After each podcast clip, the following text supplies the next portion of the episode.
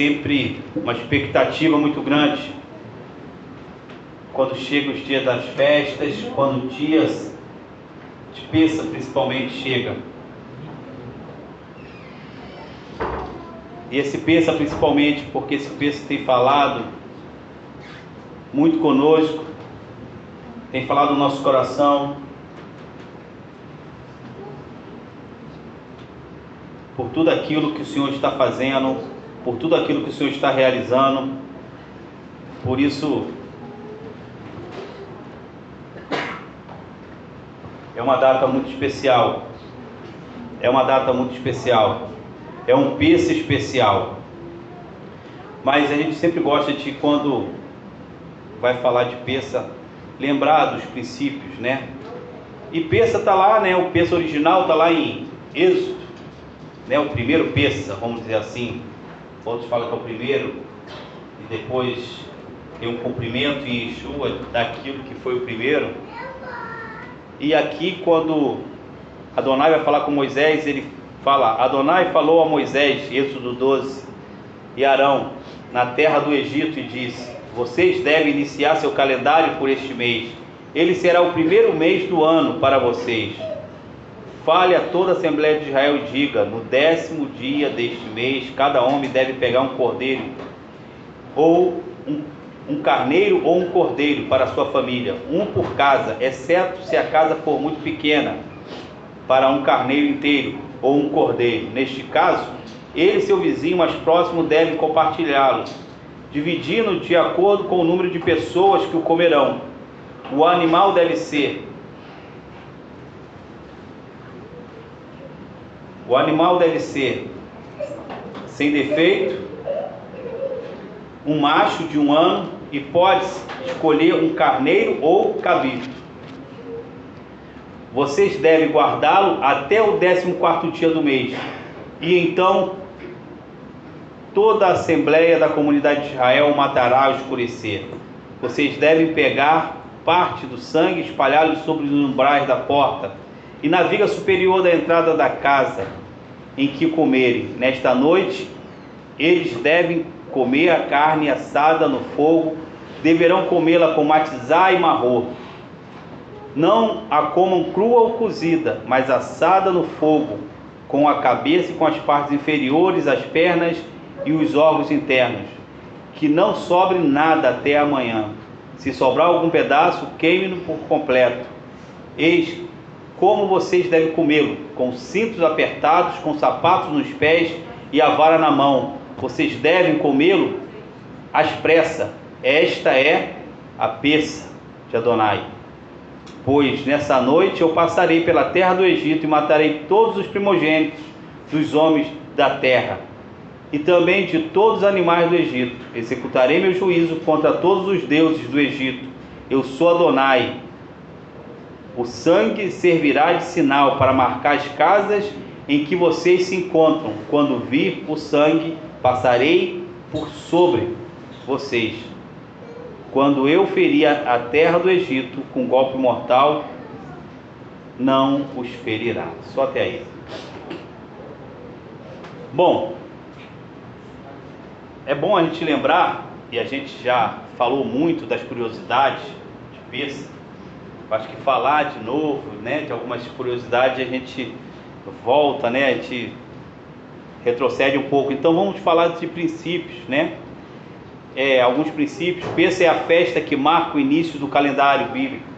Ela delimita toda, todas as datas das outras festas. Então, todas as festas elas começam em Peça.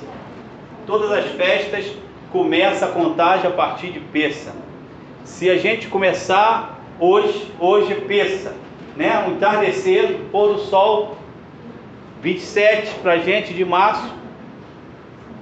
Como eles falaram aqui, quando foi comer? Do décimo ao décimo quarto dia, eles, né, o cordeiro, o cabrito tinha que estar na casa, e depois, décimo quarto dia, ele ia ser, ele ia ser executado e ali eles comemorariam Peça. Então a gente está dentro do tempo determinado, dentro do tempo que Deus marcou. E a partir de hoje começa uma, uma caminhada. Porque Peça, ela não, não é uma festa hoje, só de hoje acaba. Começa hoje com Peça, depois vem sete dias de matizar. Sete dias de matizar, a gente vai entrar em sete dias de matizar. Ao mesmo tempo que a gente entra em sete dias de matizar, a gente entra numa contagem de tempo. Seferat Raome, uma contagem de tempo para a entrega dos nossos primeiros frutos, que vai culminar em Shavuot. Vai culminar em Shavuot, Pentecoste. Então a festa ela está intercalada. Se a gente for ler, ela está totalmente intercalada e ela vai começar essa contagem, essa, esse plano perfeito, esse tempo determinado por Deus começa agora e Peça. Depois de Shavuot, e aí veio o intervalo maior, mas aí começa, vai vir começando com as festas de outono, não é outono para nós, mas outono, né? E onde vai vir as festas? Vai vir Rocha Hashanah, vai vir Yom Kippur e Sukkot. Então, aqui hoje começa o ciclo de festas. Hoje começa o ciclo de festas de Adonai. E hoje começa o Senhor falando conosco. E o Senhor tem falado tremendamente nesses dias. Pensa significa literalmente, como a gente leu aqui no texto, passagem, né? passar sobre, passar por cima. Né? Acabamos de ler Êxodo aqui. É uma festa, essa festa é um memorial para os filhos de Deus jamais se esqueçam que foram escravos do mundo, fomos escravos do pecado, fomos escravos no mundo, e que o próprio Deus nos libertou através do seu cordeiro, Yeshua. Yeshua morreu no madeiro para nos libertar. Isso tem que ser um memorial. Quando celebramos pensa também, isso tem que vir à nossa mente. A gente tem que vir um dia onde nós entramos pelo esse caminho que Yeshua inaugurou com a morte dele. Quando Yeshua morre, ele inaugura um novo e vivo caminho que dá acesso ao Pai. E por esse novo e vivo caminho, você e eu um dia entramos. Graças ao nosso Cordeiro de Peça, Yeshua. Yeshua, o nosso Cordeiro de Peça. Então é um memorial para nós. É um memorial. Hoje era o dia que a gente tem que chegar e lembrar da nossa vida antes. E falar que um dia muito tempo atrás, alguém morreu no meu lugar. Alguém morreu no meu lugar e através dessa morte, através desse sacrifício, eu pude entrar, eu pude ter acesso ao Pai. Isso é um memorial para nós também.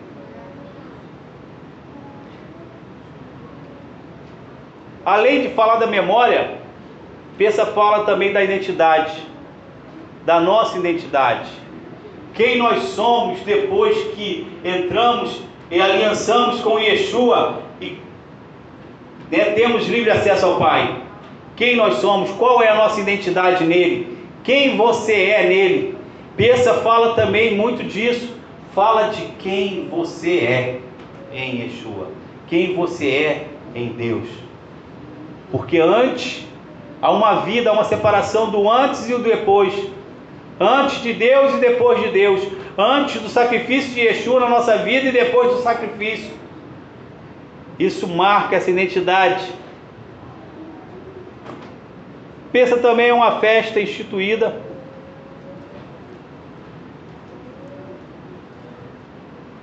Que a identidade do, do Abba, né, do Pai, comece a ser imprimida em nós e jamais esquecemos quem nós fomos, quem nós somos e que devemos ser. Praticamente falando é a mesma coisa da identidade. Deus, através do peso, Ele quer te capacitar a ser tudo aquilo que Ele te chamou para ser. Quem você era, quem você é hoje e quem ainda Ele te chamou para ser, aquilo que você ainda precisa avançar, aquilo que você precisa ainda conquistar, aquilo que você precisa melhorar, aquilo que você precisa ser transformado. Bessa fala disso em nossas vidas. E principalmente, o principal, o principal, o sacrifício de Yeshua. E uma vez eu fiz uma, essa pergunta numa numa aula o que representa o sacrifício de Yeshua. O sacrifício de Yeshua, ele ali como cordeiro de peça. E eu que fiz essa pergunta de proposital, porque eu queria ter certeza se as pessoas iam, iam falar aquilo que eu pensava que elas têm na mente sobre o sacrifício. E todas elas falaram que era salvação. Sim, é salvação. Elas não estavam erradas, elas não estavam enganadas. Mas eu coloco algo que é muito mais do que a tua salvação: é a libertação. Yeshua morreu para te libertar. Yeshua morreu para te libertar. Hoje você é livre. Hoje você é livre. Livre do jugo do pecado, livre da morte. A morte não tem mais domínio. Ah, você vai morrer? Vai. Mas você tem uma esperança em Yeshua por quê? Porque ele comprou com preço de sangue. Ele comprou todas as coisas. Ele te libertou, ele pagou o preço. Ele pagou o preço. Por isso hoje você celebra a tua libertação. Hoje você é livre, livre para estar tá aqui e adorar a ele por tudo aquilo que ele fez por você e por mim. E aí eu também quero entrar na parte que a gente quero ser rápido, como eu falei, a gente vai passar, participar do ceder e o ceder é um jantar cerimonial, é um, é um jantar cerimonial, não é um jantar qualquer, é um jantar cerimonial onde a gente vai estar com o mesmo espírito que estava ali no Egito, aqueles que saíram, com o mesmo espírito que estavam todos os discípulos quando sentou com Yeshua para celebrar o Pêssego com a mesma ansiedade, se vocês não sentem, eu acho que a gente precisa é, ensinar um pouco mais de peça, porque quando chega peça, há uma ansiedade no meu coração. E aí eu começo a olhar e eu falo assim, Yeshua, entendi. Quando ele fala assim, eu estava ansioso para celebrar esse peça. Porque eu fico ansioso para saber o que Deus vai fazer, o que Deus vai falar a partir de agora em peça. Essa expectativa tem que ser criada em você ano após ano. Porque o Senhor vem e solta palavras, o Senhor vem e muda situações, o Senhor vem e te coloca numa posição de liberdade muito maior.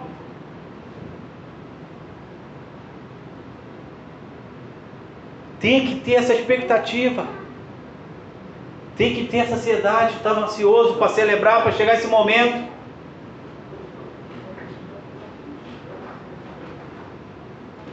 E quando chega esse momento, é, é, é, é engraçado, o apóstolo falou assim: tempo de festa, tempo de luta, é várias lutas, várias situações contribuindo para te tirar essa expectativa, te tirar tua mente daquilo que o Senhor vai fazer.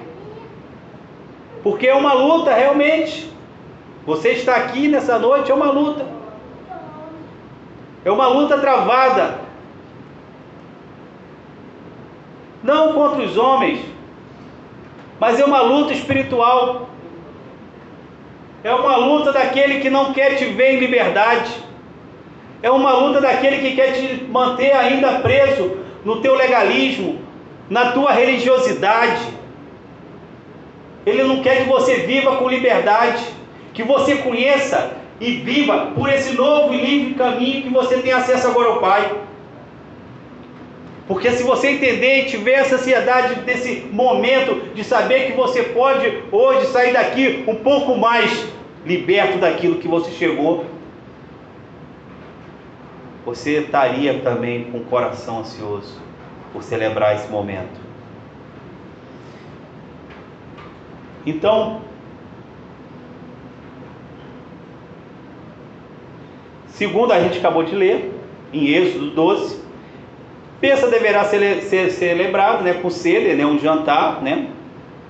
Cada um comendo na sua casa. A gente está aqui na família Maná, vamos comer daqui a pouco junto. Um cordeiro assado que deverá ser comido por todos. Tem gente que às vezes não gosta de cordeiro, de carne de cordeiro, mas hoje abre uma exceção, coma.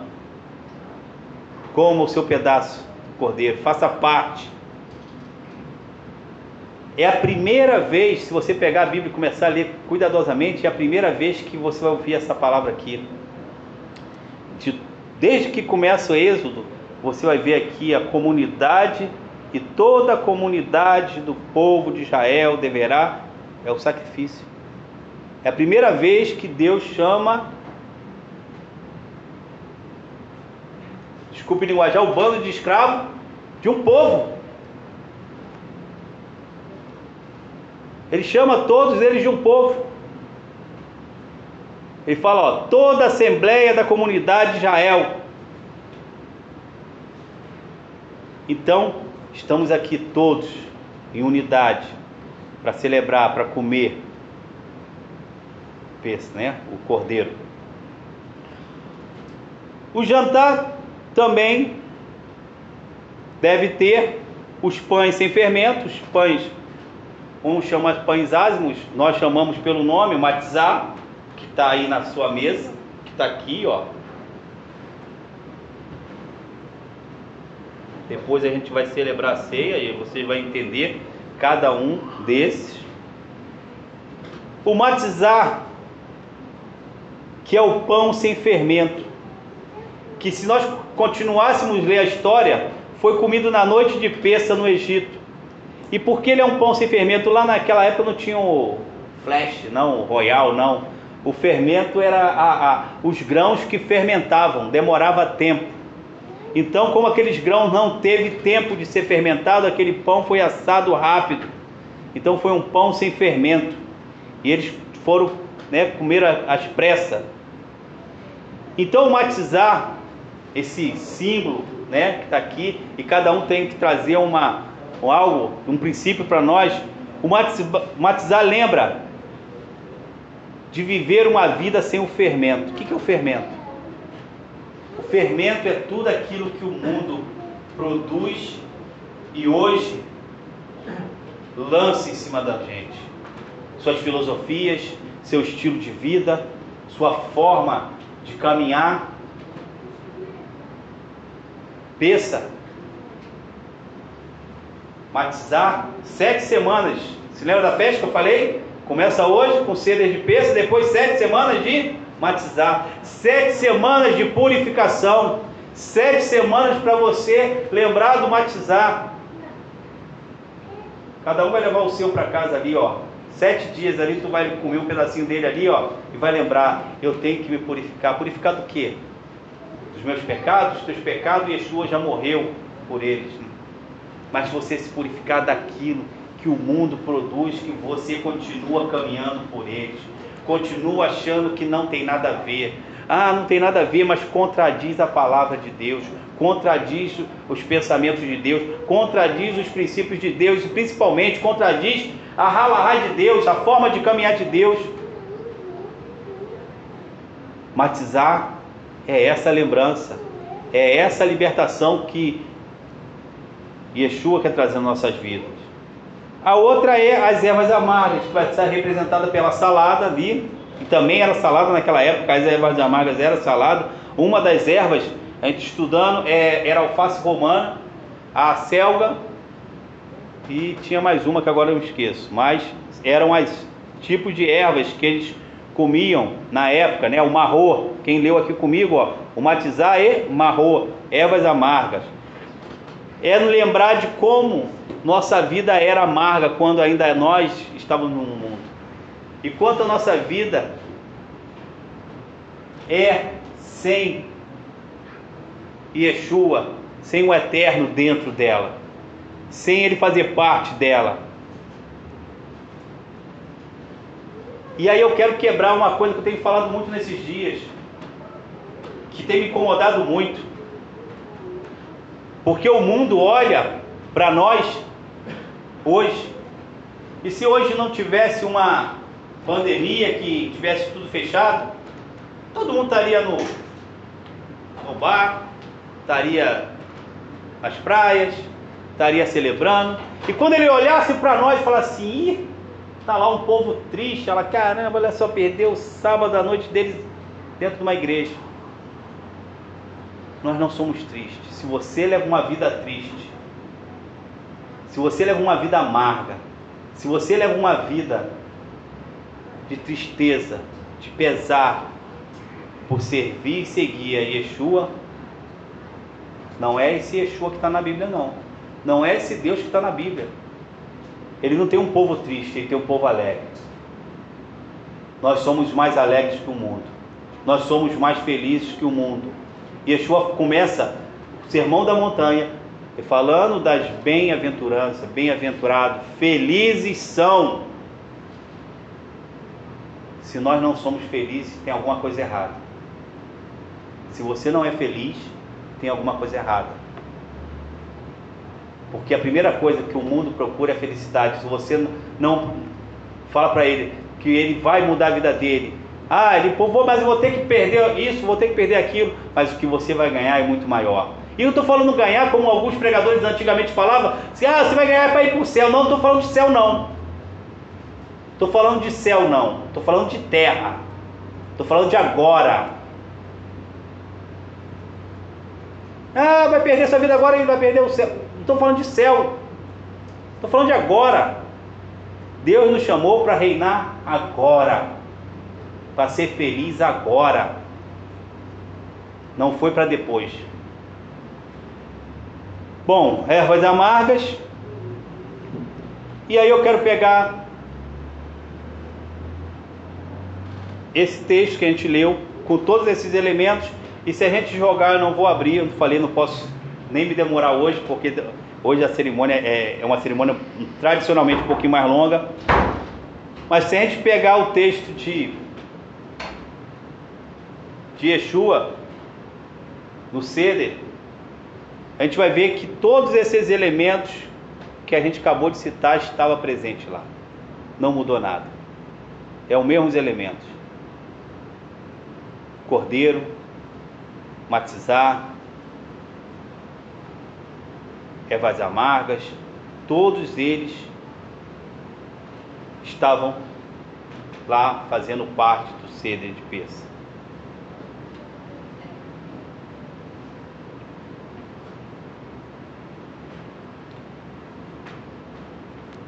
E há quatro elementos importantes que eu quero deixar também nessa noite.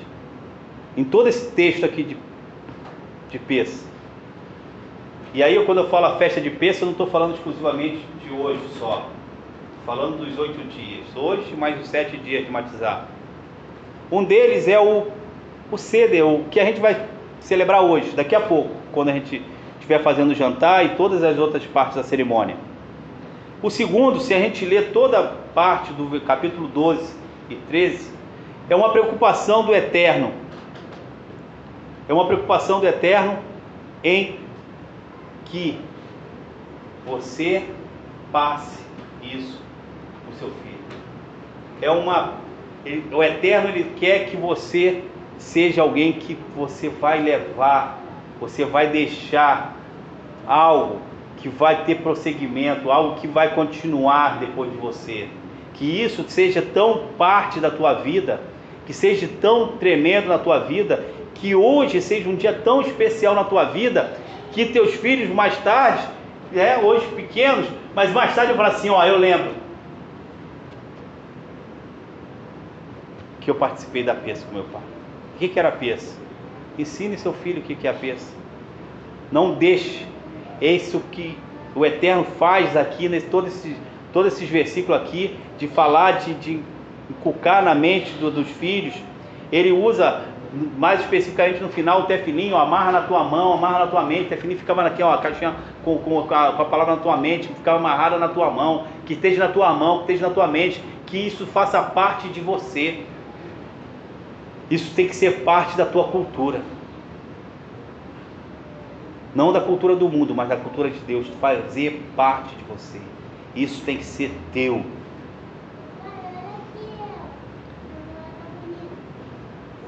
Outra parte que ele fala é a questão né, do, do dessa continuação da festa. Ele não deixa de esquecer que a festa não termina hoje. A festa continua com os sete dias de matizar Celebre os sete dias. Lembrem dos sete dias. Não deixe que a unção de hoje se perca durante a semana. Pelo contrário, o complemento dessa unção vai vir nesses sete dias. O que o Senhor vai começar a falar aqui hoje, Ele vai, vai estar continuando falando nesses sete dias. Dentro da sua casa, no seu caminhar, no que você for fazer, essa festa continua nesses sete dias. Bom, eu tinha muita, muita coisa para para falar, tem várias. Essa é, é, é, uma das festas que tem mais é, ingredientes que você pode pegar como símbolo e falar. Mas o, eu queria falar algo especial, algo para essa noite. E o que eu queria falar nessa noite está lá no comecinho do texto que eu comecei a falar. No versículo 2: Vocês devem iniciar seu calendário por este mês. Ele será o primeiro mês do ano para vocês. Aqui a gente sabe, a gente celebra e comemora, a gente sabe que esse não é porque é o ano novo, né? Do judeu, não. O dito ano novo, que também não é ano novo, é Yom Teruah, a festa da trombeta, né? O cabeça do ano é lá em Rosh Hashanah. Mas ele fala assim, ó, em você, na tua vida, para você, esse deve ser o início de tudo. Se você tem planos, se você tem projetos, se você tem sonhos para realizar, hoje é que tem que te dar o pontapé inicial. É hoje. É hoje. E isso é, é, é firmado por quê? Porque Deus está falando isso. Nessa época aqui, essa época específica aqui, os reis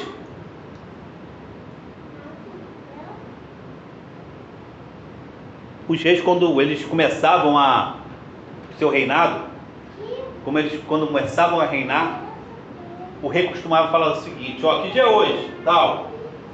Hoje inicia, hoje é o início do ano no meu reino, porque eu comecei a reinar. Todos os povos dessa época sabiam disso. Não só no Egito, como qualquer outra, né, Jericó, lá o, o, os Amalequitas, todos eles eram assim, todos eles faziam isso. E Deus aqui, em especial, Ele está dando um recado para o povo: olha, hoje começa o ano para vocês. O que, que ele estava querendo dizer? Hoje eu me estabeleço como seu rei. Hoje eu começo a reinar na sua vida. Hoje eu começo a reinar. Então hoje é um tempo onde você realmente você fala, Senhor, tu és o meu rei. Você reconhece ele como rei. Você reconhece ele como teu rei, aquele que reina, aquele que tem todo o domínio, que tem todo o poder, aquele que é soberano. Soberano fala de ser o número um na tua vida, não há outro. Ele é único.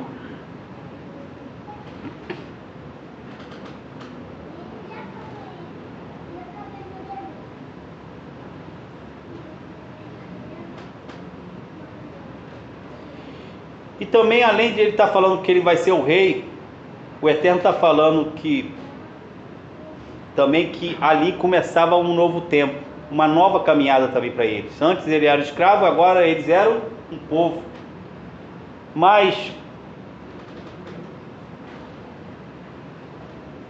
e o que Deus está falando para nós hoje?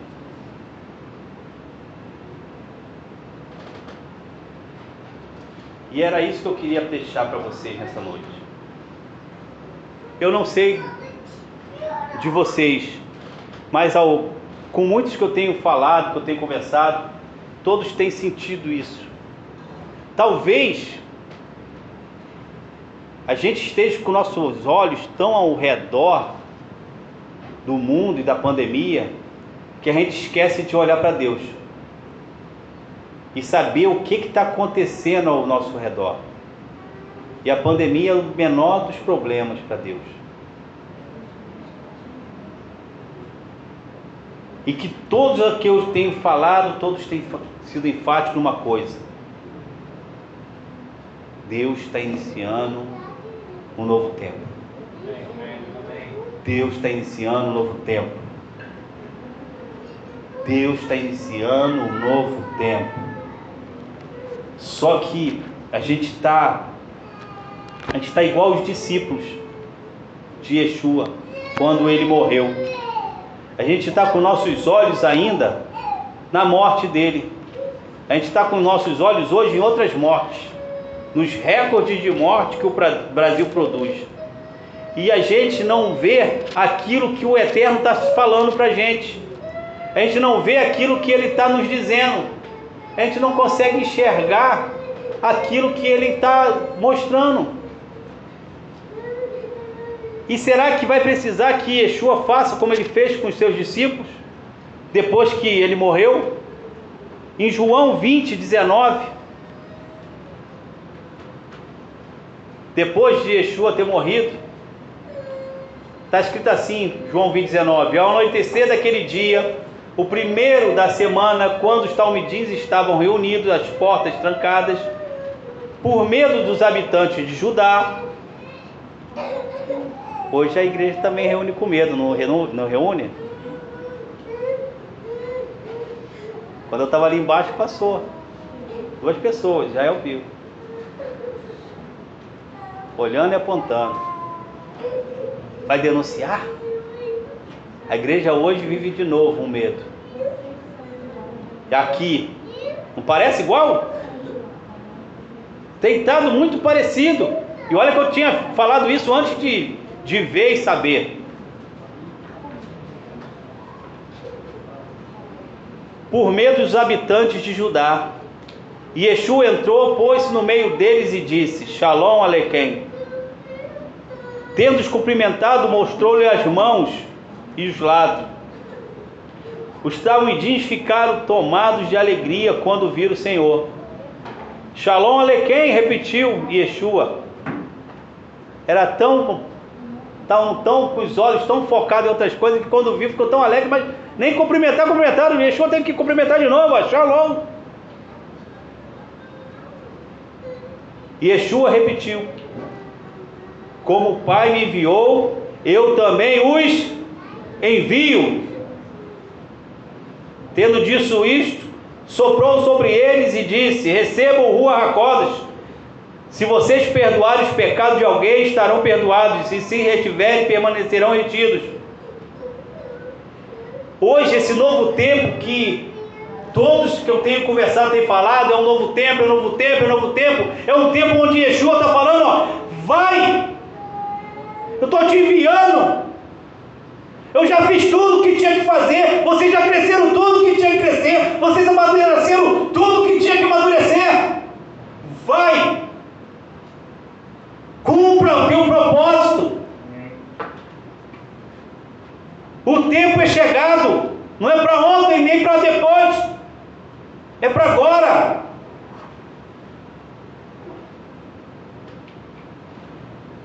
O Pensa é o início de um tempo de milagre. Você percebeu isso? Você nunca leu?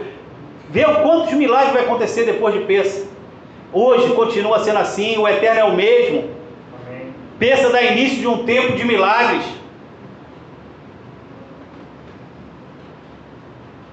Não se importe mais do que você está vendo. O que você está vendo, ah, é real, é real, mas não é o que está acontecendo no mundo espiritual. O Senhor continua reinando, o Senhor continua governando, Ele continua sendo o seu rei. Hoje você está celebrando isso aqui. E Ele está falando para você: inicie seu calendário por hoje. Inicie seu calendário agora. Por quê? Porque eu sou o teu rei. Tire teus olhos dos reis dos mundos. Coloque teus olhos no, no rei, o único, verdadeiro. Pensa está falando disso.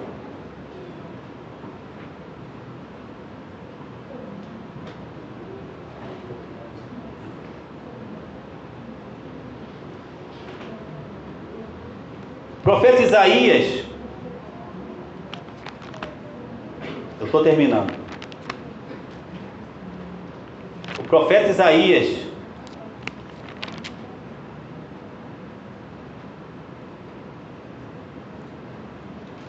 capítulo 60.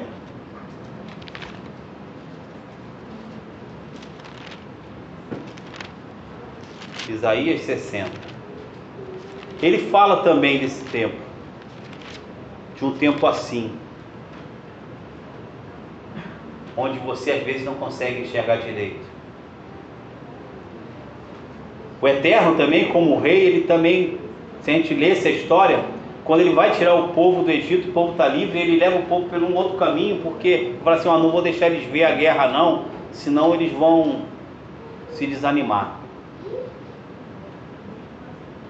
Eu não vou deixar eles ver a guerra não, que eles vão, né, fraquejar. E Isaías 60, 1 a 3 está escrito assim: Levanta-te, brilhe, pois sua luz chegou, e a glória de Adonai levantou-se sobre você. Pois apesar de as trevas cobrirem a terra e a escuridão espessa os povos, Adonai se levantará sobre você. Sua glória será vista sobre você. As nações seguirão na direção de sua luz e reis caminharão na direção do seu resplendor. Hoje a terra está assim, trevas espessas. Mas o Eterno falou que quando a terra estiver assim, com as trevas espessas, é aí que a glória dele resplandece. E a glória dele vai resplandecer através de mim e de você. Quando nós reconhecemos ele como rei. Quando nós entendemos que é para nós nos posicionarmos quando nós entendemos o seu tempo, o tempo dos filhos de Deus se levantarem, se levantarem como reis sacerdotes, como reis sacerdotes, colocar em prática todo o estilo de vida que ele nos ensinou, todo o estilo de vida que ele nos tem mostrado, não só conhecimento na mente, mas vida.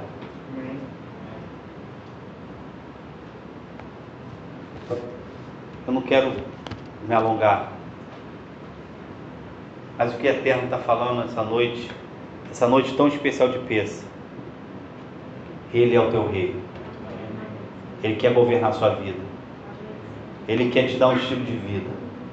Ele quer fazer a glória dele resplandecer através da tua vida. Por isso, ele te libertou. Por isso, Yeshua morreu no madeiro, no teu lugar. Amém? chamar um pouquinho da atenção de vocês para cá de novo. Nós já podemos fazer o nosso ceder, nosso jantar. Nós agora queremos cumprir exatamente como Yeshua fez naquele momento que marcou a vida daqueles homens, discípulos, apóstolos, e que também tem marcado nossas vidas nos dias de hoje também. Você que tem a sua Bíblia ou então seu aplicativo no celular, eu quero te convidar a abrir a sua Bíblia no capítulo 22 do livro de Lucas, do Evangelho de Lucas.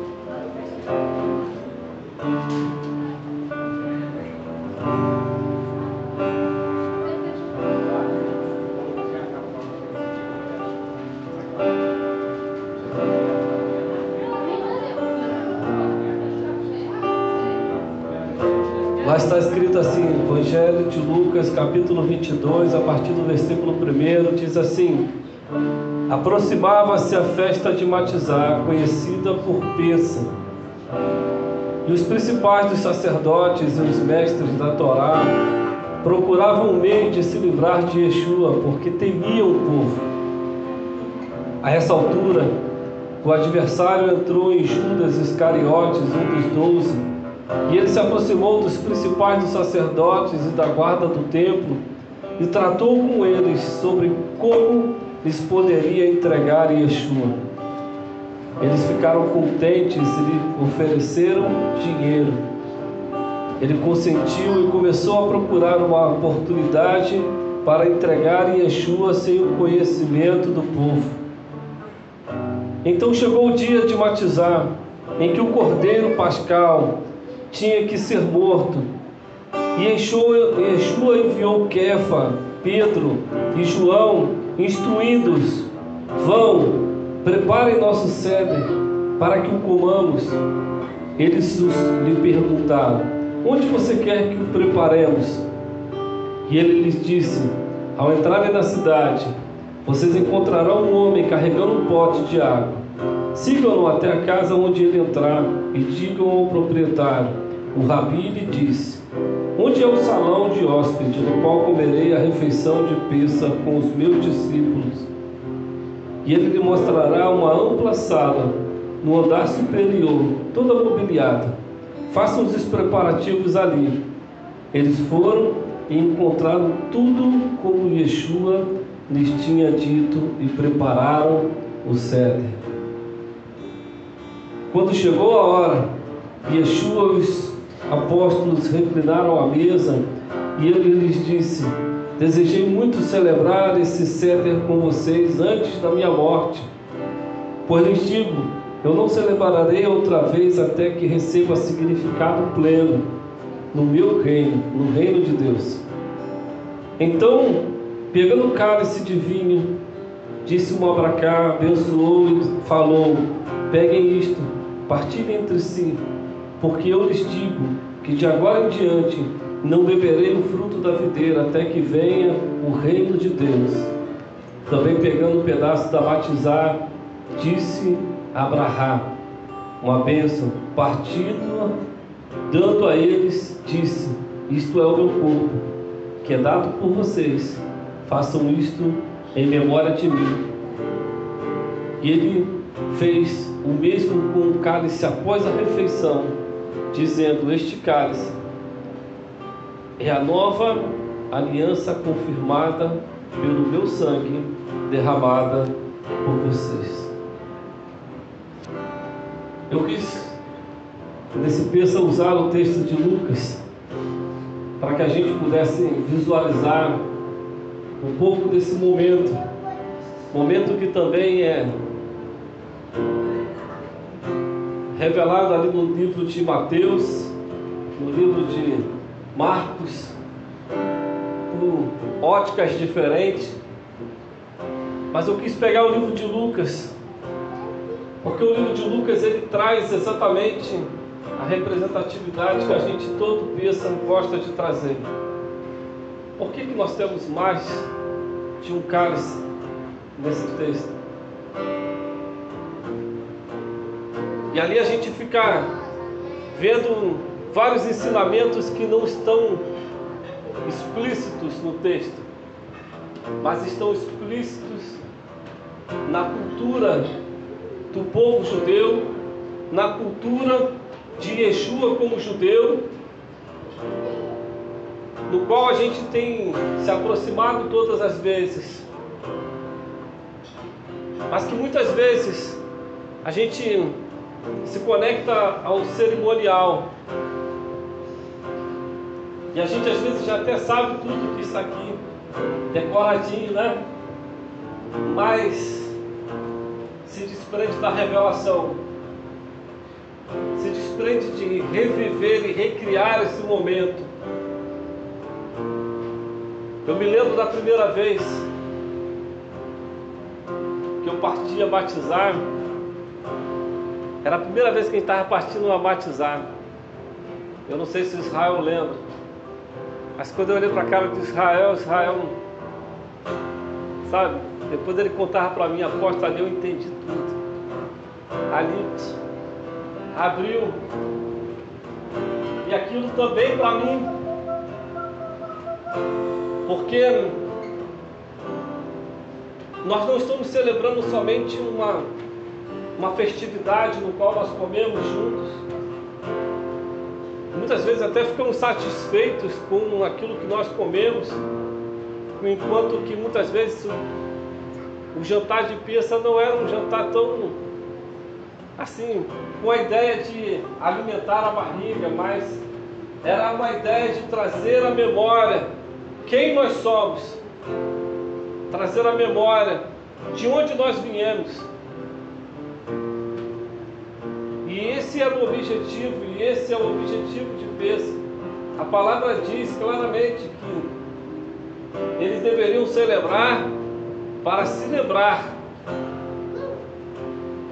que Deus tirou eles com mão forte e braço estendido.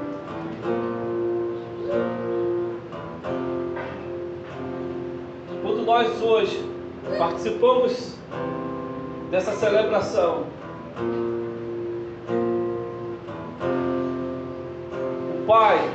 através de Yeshua, quer que nós possamos passar também para uma nova etapa, um novo nível na nossa vida, um novo nível de intimidade, um novo nível de experimentar de Deus, um novo nível de maturidade. Que muitas vezes a gente não consegue conceber ou entender. Sabe, eu buscava de Deus o que falar nesse momento. Mas eu lembrava de duas coisas só. Uma palavra do profeta quando ensinou a respeito dos escravos que não conseguem aprender. Quantos lembram da mensagem do profeta ensinando sobre a mentalidade de escravo te impede de você aprender?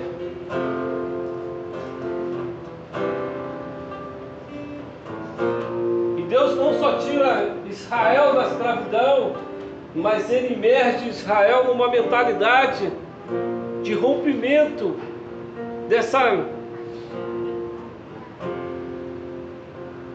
ideia de que ele não poderia viver livre, de que ele precisaria viver sempre com determinadas dependências, manias. Hoje, o pensa ele também vem com esse sentido de nos fazer romper com a mentalidade que ainda está presa a coisas. Passado, personalidade. Sabe porque muitas vezes nós olhávamos para o passado e nós olhamos para o passado e aprendemos com a história da igreja e há 15 anos atrás, 20 anos atrás, o maior problema da igreja era, era lidar com os demônios. A igreja não sabia lidar com os demônios. O maior problema da igreja era você treinar ela para ela expulsar demônios,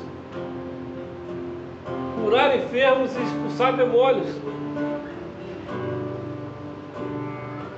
Hoje, o maior problema da igreja curar as almas e as personalidades estabelecidas por ideologias.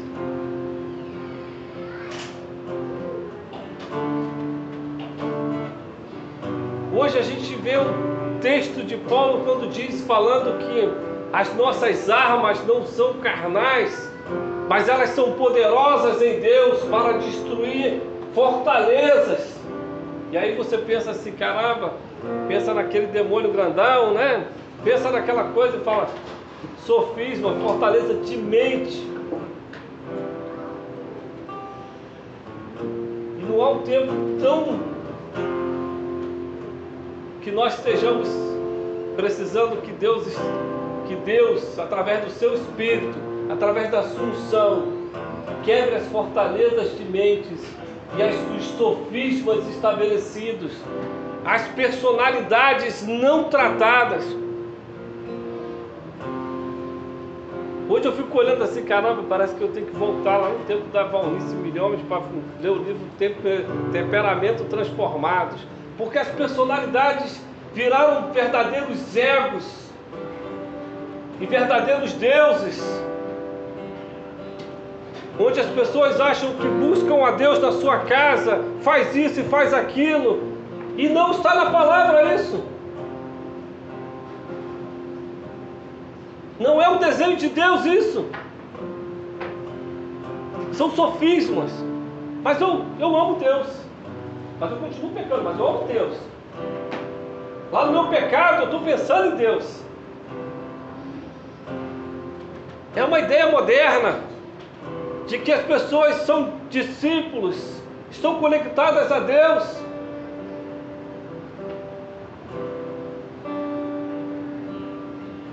Mas o Pensa nos lembra claramente de que Israel tinha que fazer uma opção do sangue do cordeiro nos umbrais das portas.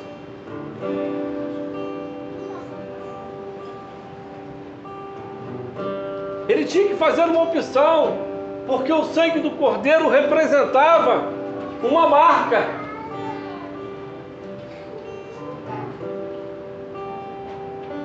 Ele não poderia ser um simpatizante.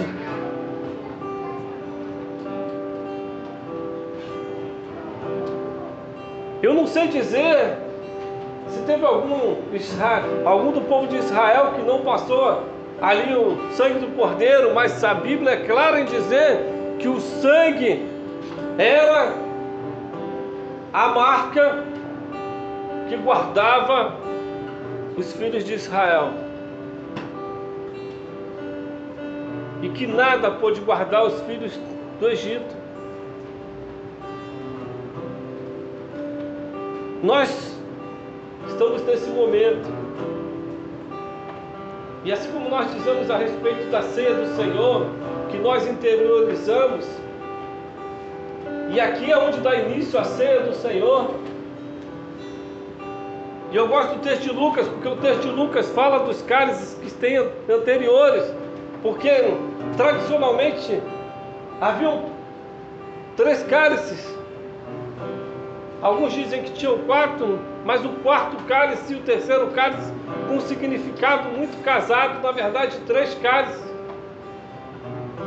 no qual muito da, da representatividade da história bíblica, Abraão, Isaac, Jacó, os patriarcas, a herança, as promessas, a identidade, o início de tudo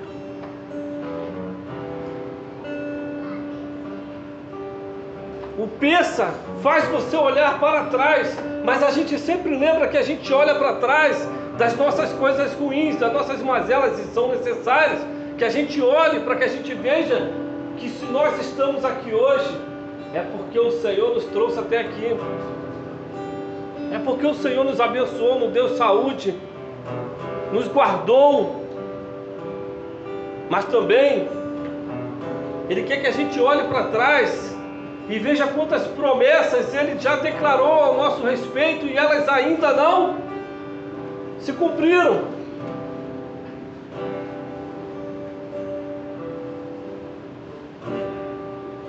Então eles celebravam isso porque quando Israel estava celebrando isso, por exemplo, nos dias de Yeshua, você tem que lembrar que Israel já não é Israel já é o povo judeu, já é um, uma terra que está dividida. Você tem que entender que o povo judeu está sendo oprimido pelo governo romano, helenizado de todas as formas, tentando ser paganizado de todas as maneiras. Sabe o que, que é cara pegar e falar assim, celebramos Abraão. Eu fico imaginando quanto passava na mente deles. Nós celebramos Isaac.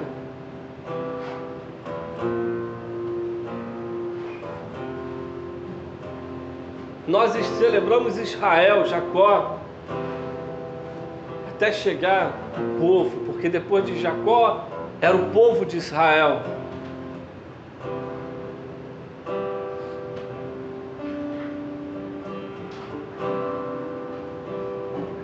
Talvez se eu fizesse algo semelhante hoje e fizesse você celebrar pessoas que foram importantes na vida de vocês e que talvez já tenham ido. Talvez vocês concebessem entender o que é trazer à memória todo um legado. É entender que eles estavam oprimidos, mas eles não estavam vencidos. Eles tinham promessas. E eles pegam, e o próprio Yeshua, o texto é muito claro, é o próprio Yeshua que manda fazer o Seder dessa forma. Porque hoje, quando a gente faz o Seder dessa forma, ainda tem gente que diz assim: ah, mas isso aí é, não, é, não é de crente. De verdade, não é de crente. Crente católico com raiz católica não é, não. Raiz bíblica, tá aí, ó, o texto é bíblico. Foi o próprio Yeshua que mandou fazer. E nós devemos. Hoje nós estamos aqui e essa mensagem muitas vezes fica parecendo repetitiva para você. Mas eu falo isso porque muitas vezes, às vezes a gente está descansado nas festas. Como assim descansado? A gente vem para ela, a gente não faz. Eu não estou dizendo que você deveria estar aqui para fazer o preparo do cordeiro ou da arrumação, não é isso não. Mas às vezes a gente não, não prepara o nosso espírito, a gente não prepara a nossa vida para celebrar. A gente não faz, a gente participa.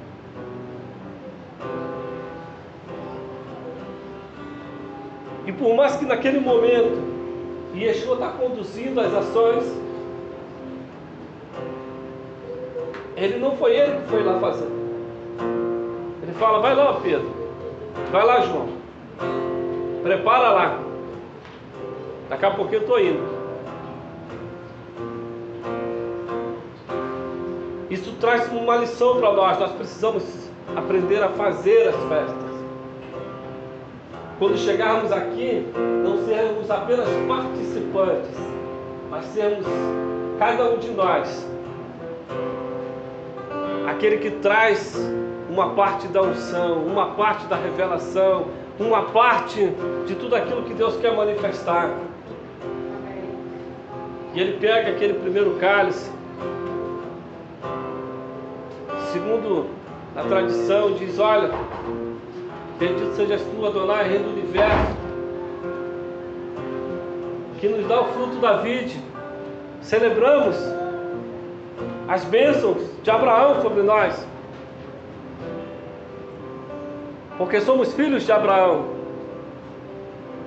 E eles bebiam. Isso enquanto comiam. A gente não fez isso. Na Argentina eles já fizeram isso durante a comida.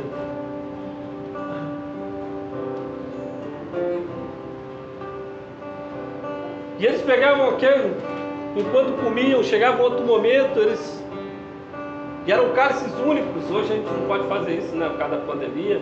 Mas eram cálices únicos que passavam assim, ó, cada um tomava um pouquinho e ia seguindo com eles.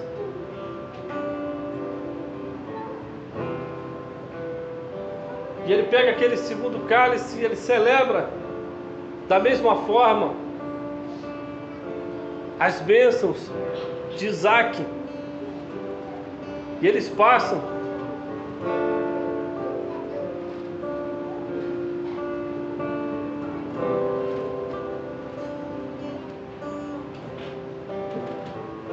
E continuam comendo. E Yeshua continua compartilhando com eles. Está acontecendo todo aquele contexto que você está vendo ali de Judas se manifestar. E o pessoal no meio disso tudo fala assim: Poxa, que, que será que Judas foi fazer? Será que o vinho acabou? Será que o vinho acabou? Será que vai faltar alguma coisa aqui na mesa? Quem será que foi que ele fez? Foi fazer, já que ele que tinha a sacola, né, de dinheiro. E somente Yeshua tinha tratado com ele E é muito interessante porque o Céder nos ensina muito. Porque a palavra diz que ele deu um bocado molhado para ele. E ele revela isso só para João, né? Fala, Senhor, o Senhor disse que alguém vai te trair. Pedro não tinha muita coragem de perguntar, né? João, fala com ele aí. João pergunta para Yeshua e ele diz: Para quem eu dei um bocado molhado? E hoje a gente tem essa ideia que o bocado molhado é algo feio, satânico até. Só que na verdade, quantos aqui foram ali pegar pão, botar carne dentro, você molhou com caldo? Você comeu o mesmo pão que Judas comeu. Agora tem gente que não vai querer comer mais não. Tem gente que não vai querer comer mais não. Porque o bocado molhado não era um gesto de alguém que está dando algo ruim, não, era um gesto de carinho. Sabe? Eu pego ali o melhor do molho ali, ó. Estou te dando para você comer. Preparei aquele melhor pedaço de pão para você. Você vai participar da, da, ceia do Senhor daqui a pouco. Você vai comer, batizar. Batizar é um biscoitinho seco.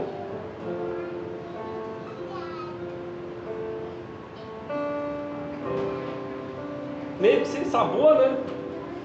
E Yeshua deu sabor ali para ele. Ó. Toma.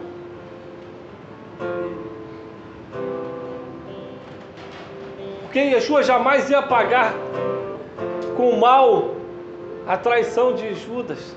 Jamais. Os erros, os nossos erros não mudam quem Yeshua é.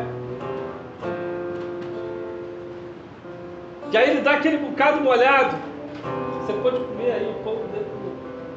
Isso era tradicional desde lá de trás. Eles colocavam em cima do pão assim, ó aquela.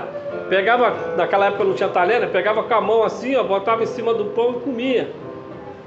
Era assim que eles comiam peixe. E ele chega no ponto ali de Lucas, no qual ele pega o cálice, abençoa, faz um abrahá, abençoar, né? Que aparece nas nossas Bíblias. Ele diz: Bendito sejas tu, Rei do universo que nos dá o fruto da vide para a nossa alegria. Celebramos as bênçãos, as bênçãos que temos em Israel, como povo de Israel.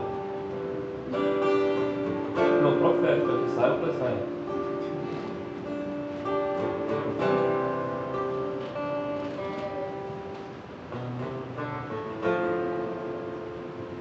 Texto continua dizendo: ali já seria um finalizar de festa. Acabou. Acabou, já tomamos. E eu quero que você entenda uma coisa: aquilo que eles beberam lá não foi suco de uva. Não tinha como ser suco de uva. Fermentaria rapidinho no preparo. E existia dentro da própria cultura que aqueles cálices tinha uma limitação exatamente para que ninguém ficasse bêbado.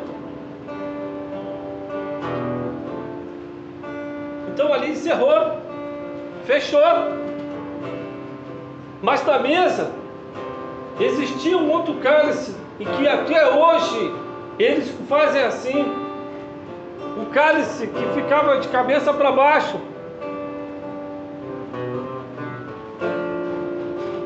porque é o cálice que ninguém podia tomar. Era o cálice que ninguém podia beber.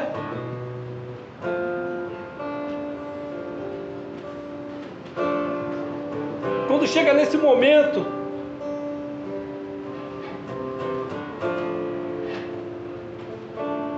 que já era para estar terminando, talvez existisse uma mesa como essa onde tradicionalmente as matizais eram divididas.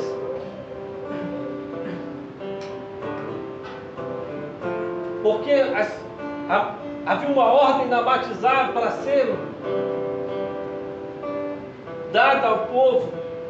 Havia batizar separada para o povo comum.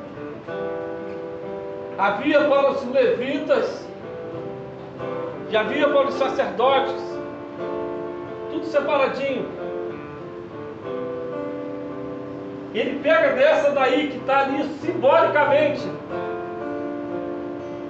Igual a gente comeu outro pão. E a gente não mexeu aqui. Ele pega aquela simbólica.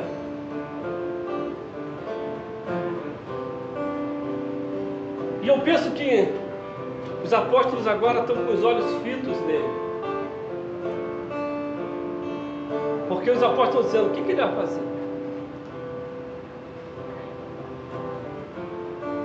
Eu sei que ele é fariseu. Eu estou crendo que ele é um Machia.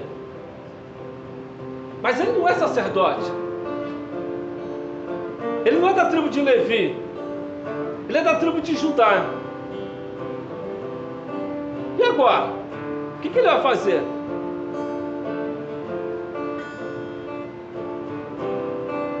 E ele pega aquela matizada. A palavra diz que ele parte aquela matizada. E ele divide. Ele começa a passar. E vai passando de mão em mão. Cada um pegando um pedaço.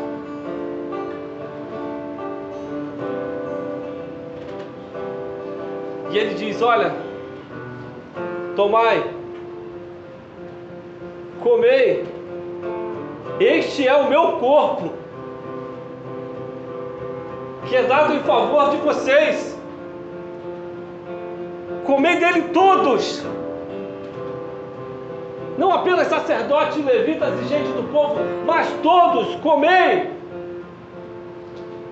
porque agora todos são chamados a serem sacerdotes do Deus Altíssimo. Porque agora todos têm acesso através de mim. Basta comer.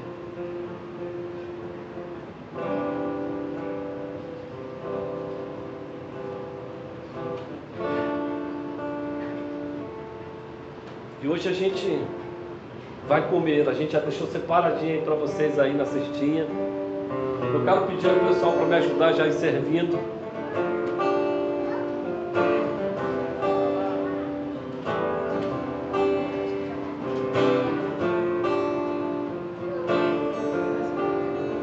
E ali naquele momento que eles comem, eu penso que ali eles entenderam Talvez você lembre do texto de João, se eu não me engano, 6, no qual Yeshua tem um debate ali com os fariseus e os, e os sacerdotes, nos quais ele diz: Eu sou o pão da vida. Vocês dizem que comeram, os pais de vocês comeram o maná que desceu dos céus. Eu mesmo sou o maná que desceu dos céus, eu sou o pão da vida. E ele mais na frente diz: Quem não comer da minha carne e eles se escandalizam. E Yeshua traz de novo esse contexto para eles. Comei, este é o meu corpo.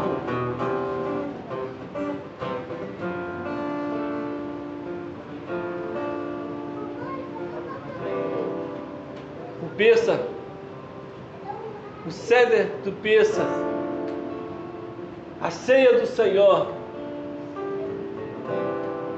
precisa marcar em nós etapas, ciclos de amadurecimento e dedicação total a Ele, de morte do eu.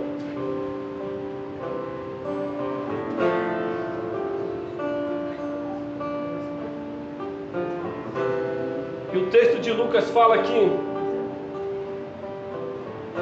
depois de havido comer a batizar, e depois de haver sido ceado, ou seja, eles já haviam comido o cordeiro, já haviam feito a sua refeição. Ele pega, o texto é muito claro, diz, aquele cálice.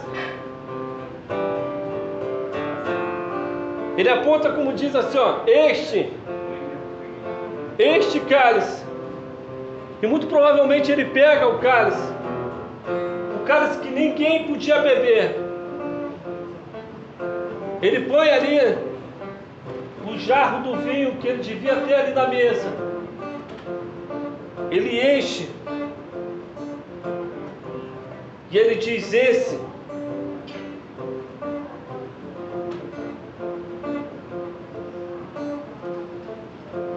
Este cálice é o cálice da nova aliança, da aliança, uma vez mais confirmada no meu sangue.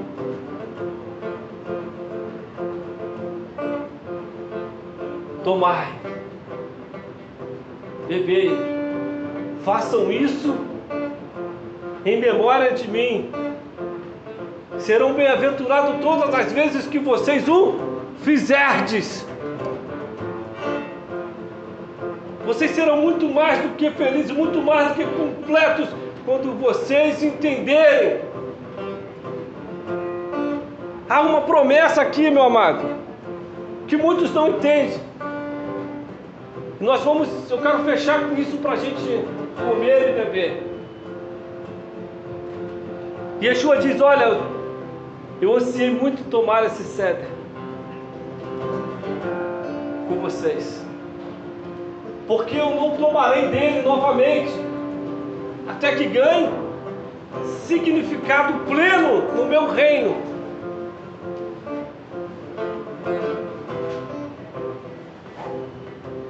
Você pode ser um cara histórico e pensar assim, bem, lá no milênio nós vamos tomar com ele de novo. Mas a palavra-chave aí é significado pleno.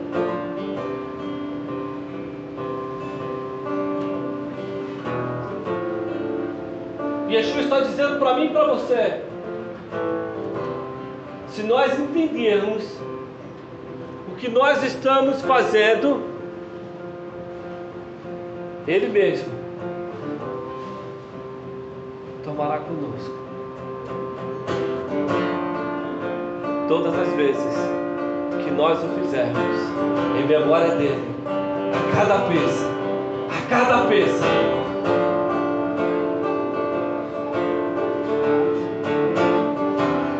Isso eu quero te convidar a ficar de pé. Pega aí a sua batizada, pega aí o seu cálice.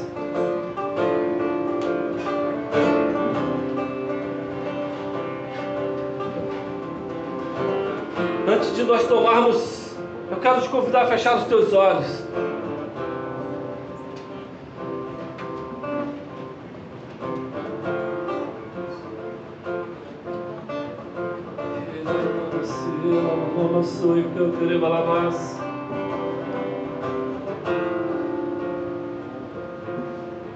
Sabe o quanto Yeshua está desejando que ganhe significado pleno dentro de você? Meu amado, eu não sei o quanto você entendeu dessa palavra, mas sabe o quanto Yeshua está querendo que isso ganhe significado pleno dentro de você. Porque o reino, ele disse: arrependei-vos, porque o reino de Deus já está.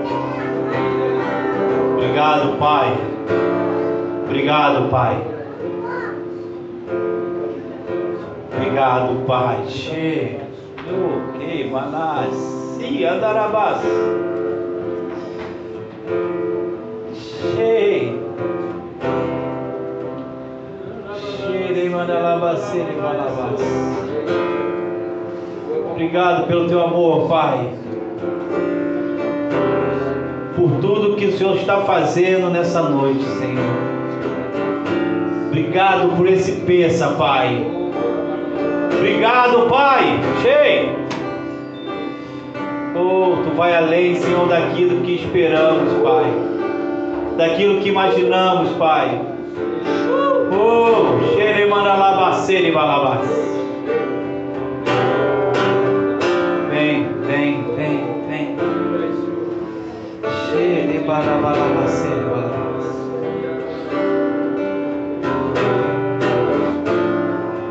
Senhor. Obrigado, Senhor. Obrigado, Pai.